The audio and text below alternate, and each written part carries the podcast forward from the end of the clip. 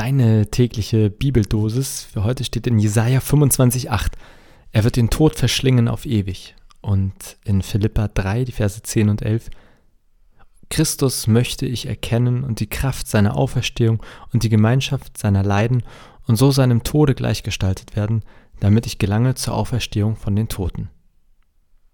Und kurzer Spoiler, alles, was jetzt folgt, ist von ChatGPT geschrieben und auch wenn es so klingt, als wäre es von mir, ich lese nur vor.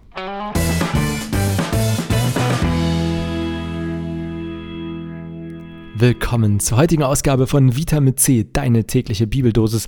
Ich bin Pastor Jonas Göbel und es ist immer eine Freude mit euch auf dieser gemeinsamen Reise des Glaubens unterwegs zu sein.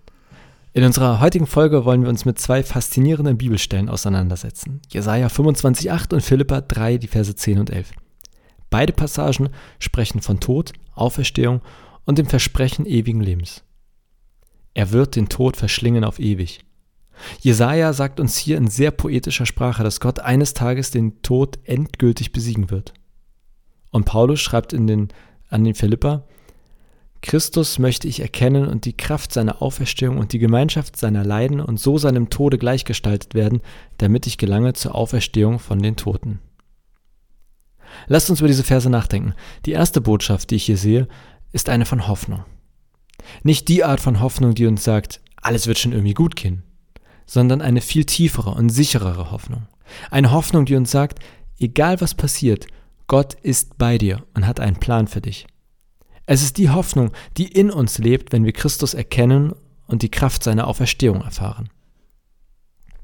Das bringt mich zu einem sehr persönlichen Beispiel. Als ich meinen Großvater verlor, war es eine sehr schwere Zeit für mich. Der Schmerz des Verlustes war überwältigend.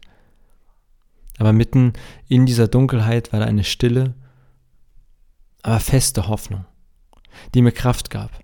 Ich erkannte Christus in meinem Leiden und fühlte die Kraft seiner Auferstehung, die mir versicherte, dass der Tod nicht das Ende ist.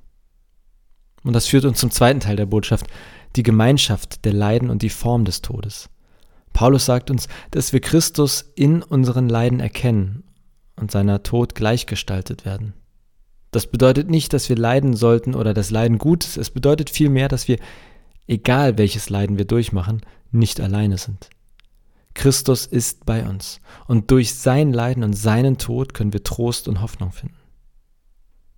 Ganz gleich, wo ihr euch auf eurer spirituellen Reise befindet, ich lade euch ein, diese Botschaft der Hoffnung und Gemeinschaft mit Christus regelrecht zu umarmen. Lasst uns zusammen die Kraft der Auferstehung erkennen und die Gewissheit feiern, dass der Tod nicht das Ende ist, sondern der Anfang von etwas Neuem und Wunderbaren. Danke, dass ihr heute zugehört, zugehört habt. Ich bete, dass diese Worte euch Ermutigung und Frieden bringen. Wir sehen uns bei der nächsten Ausgabe von Vitamin C, deine tägliche Bibeldosis. Bleibt gesegnet.